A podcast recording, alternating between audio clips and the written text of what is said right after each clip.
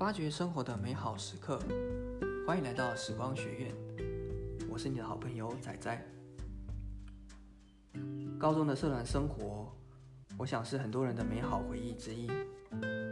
我记得当时我参加的是学生会，学生会呢要负责举办学校的校庆活动、迎新活动、社团成果发表、茶会、舞会等等。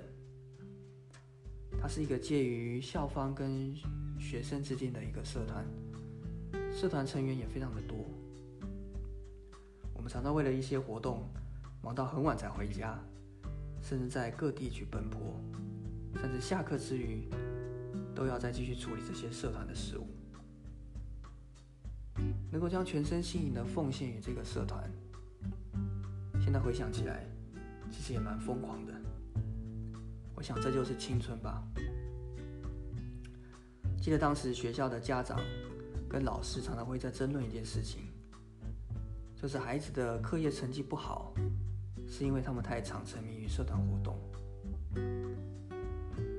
我觉得一个人认真投入了某件事情，他愿意坚持下去的这个动力，现在回想起来，其实是非常值得肯定。跟非常值得去发扬的一件事情。毕业之后出来工作，会碰到许多好处理、不好处理的人事物。我们常常会选择直球对决，也有时候会常常选择想要逃避、想要放弃。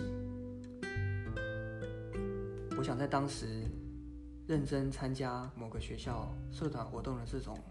精神，这种投入的态度，我想是一种非常值得的一种坚持。当时的这些经历，我觉得或多或少都会对我们未来的工作、职场有些帮助吧。记得当时高中的美术老师曾经跟我说，他发现很多同学都会利用美术课的时候。做其他科目的作业，或者是准备其他科目的考试，他发现我其实还蛮认真上他的课的。我觉得当时是因为正值高三，课业压力也非常的大，所以其实上美术课对我来讲是一种短暂的跳脱，一种短暂让自己的心绪能够抽离的感觉，让自己在这种。高压力的环境下，能够暂时的放松一下。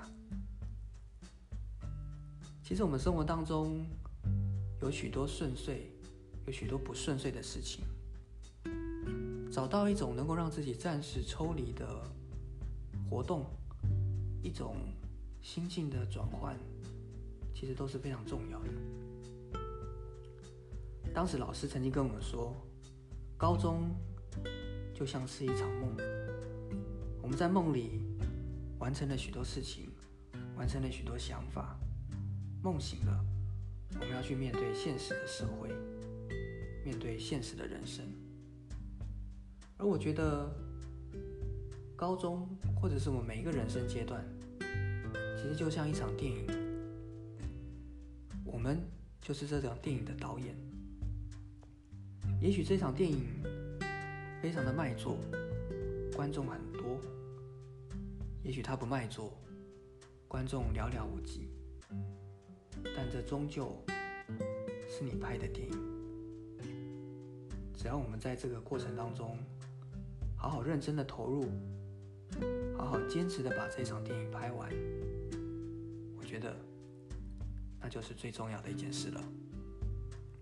今天与你分享到这边。时光学院，我们下次见。